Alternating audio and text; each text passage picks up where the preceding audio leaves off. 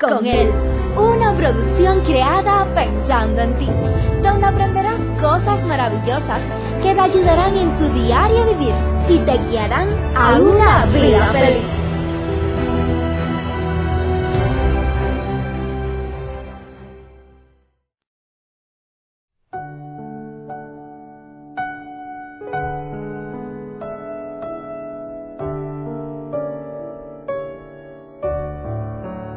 Frente a los problemas de la vida, ¿cuánto nos gustaría saber cómo actuar?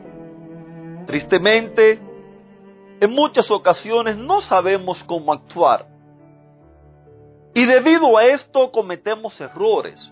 Debido a esto muchas veces nos lamentamos de las cosas que hacemos por el hecho de no saber cómo actuar frente a los problemas. ¿Le gustaría a usted saber saber qué posición tomar frente a los problemas? ¿Le gustaría a usted poder tener la tranquilidad y la seguridad que lo que está haciendo frente a una situación X la cual se le está presentando es lo correcto? Le invito a que me acompañe en este día y en las próximas dos semanas donde estaremos hablando un poco más acerca de esta temática, temática la cual nos va a ayudar a todos, ya que todos en la vida enfrentamos problemas. Si nosotros observamos el comportamiento de un grupo de personas ante un suceso cualquiera en la vida, es bastante habitual apreciar que no existe una total coincidencia entre las personas.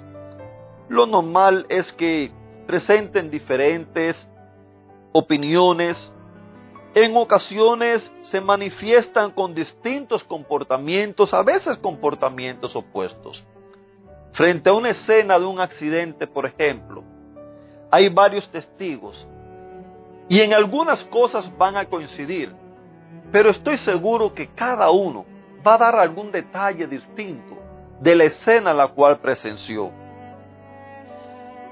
Como les decía en el día de ayer, en la Biblia encontramos historias las cuales nos guían, las cuales nos ayudan, las cuales nos enseñan grandes lecciones para nosotros conducirnos en la vida.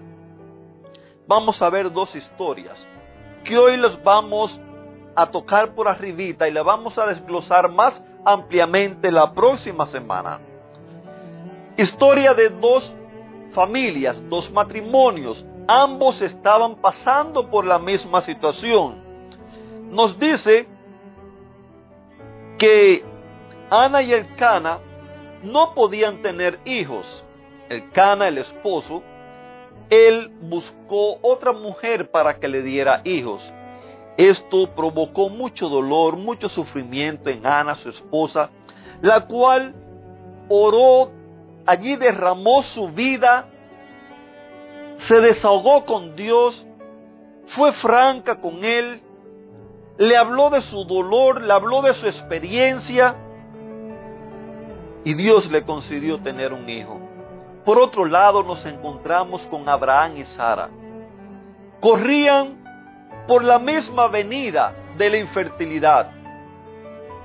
No podían tener hijos. En este caso, fue Sara la que buscó otra mujer para que su marido se acostara con ella y le diera un hijo. Sin embargo, un día apareció Dios y le dijo, mira, ese hijo no es el que yo quiero para ustedes. Ustedes van a tener un hijo. Y dice la Biblia que a Sara se rió, Sara dudó, Sara como que se burló de lo que Dios le estaba diciendo. ¿Por qué será que en muchas ocasiones nos es más fácil creer lo que vemos, nos es más fácil creer y hacer lo que todos hacen que creerle a Dios?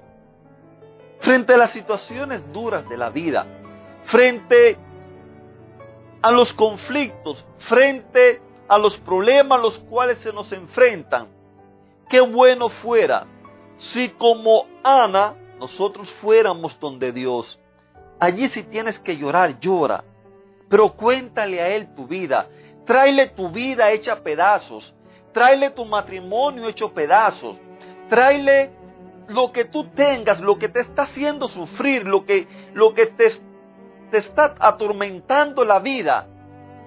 Tu propia vida hecha pedazo, tráesela a Dios, que Él sabe cómo arreglarlo. Él sabe cómo armar el rompecabezas que, que te está haciendo daño, que te está quitando el sueño, que te está haciendo sufrir. Él sabe cómo hacerlo. Si algo me gusta de la Biblia, es el primer verso que dice que, primero y segundo, que en el principio creó Dios los cielos y la tierra. Y, el, y ahora voy para el que me gusta. Y la tierra estaba desordenada y vacía. A partir de esa tierra desordenada y vacía, Dios comenzó a hacer una bella creación, de la cual todavía disfrutamos algo a pesar de todos los daños que ha sufrido a causa del pecado. Así como de la nada, así como de un mundo desorganizado y vacío, Dios creó una hermosa creación, no importa cuán desorganizada, no importa cuán vacía, no importa cuán rota esté tu vida. Te decía la semana pasada, si tú puedes creer, al que cree todo lo es posible. Mira cómo le dice Dios a Abraham, ¿de qué se ríe Sara? ¿Acaso no cree que puede ser madre a pesar de su edad? Y entonces pregunta el mismo Dios, hablando con Abraham, ¿hay algo que yo no pueda hacer? Dios le prometió que para el próximo año, por esa fecha, iban a tener un hijo. Y así fue. Queridos amigos, para Dios no hay nada imposible. Vuelvo y te repito, como Ana, tráele tu vida rota, hecha pedazo. Aunque te sientas humillado, aunque te sientas sucio, aunque te sientas vacío, aunque te sientas que no vales nada, aunque sientas que para ti la vida no tiene sentido, ven donde Jesús tráeselo a Él todas esas cargas, tráele a Él todos esos problemas, ese patrimonio roto, esa ausencia de trabajo, esos problemas con los documentos, esos problemas con los hijos, con los padres, esos problemas con el jefe de trabajo, con lo que sea, tráeselo a Dios, entrégale tu vida a Él con todas esas cosas que Él se encargará de resolverlo conforme a su santa y buena voluntad. Recuerda que para Dios no hay nada imposible frente a los problemas de la vida. ¿Cómo vamos a actuar? ¿Sabías tú que la manera en que actuamos frente a los problemas tiene mucho que ver con lo que nosotros creemos? Aquellos que creemos en Dios Aquellos que confiamos en Él, vamos donde Él. Aquellos que Dios solamente es como un saca de apuro, van donde Dios, pero sin confiar en que Dios puede hacer nada.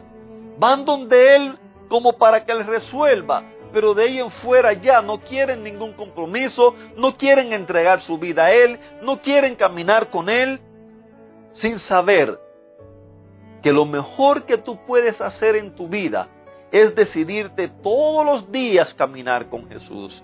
Cuando te levantes, cuando abras los ojos, que tu primer pensamiento sea darle gracias a Dios porque te permitió amanecer un día más. Entregarle tu vida con todos tus problemas, con tus preocupaciones, con tu trabajo, con tus aflicciones, tus enfermedades, tus dolores, con tu familia, con todo, entrégaselo a Él. Dale las gracias por todo lo que Él te ha dado, por todo lo que Él ha hecho por ti. Aunque quizás te parezca que sea poco, pero agradece, porque siempre hay motivos por los cuales agradecer. Sara, a pesar que ella pensaba que no se merecía nada, a pesar que ella dudó, a pesar que ella no le creyó a Dios, aún así Dios fue tan bueno con ella, como también lo es contigo y conmigo, y le concedió el poder tener un hijo. Queridos amigos, frente a los problemas de la vida, ¿Qué decisión vas a tomar? ¿Vas a dudar? ¿Te vas a reír? ¿Vas a maldecir? ¿O vas a entregárselo al Señor?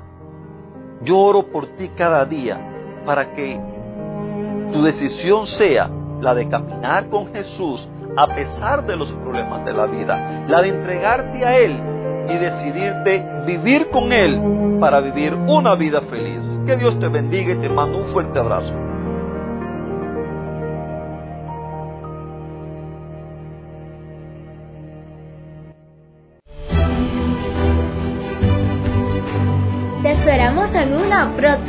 Recuerda que nos puedes encontrar en nuestras plataformas digitales iBox, Anchor y Facebook. Bajo el título Vívela con Él. Que la paz, el gozo y la bendición de Dios sean contigo.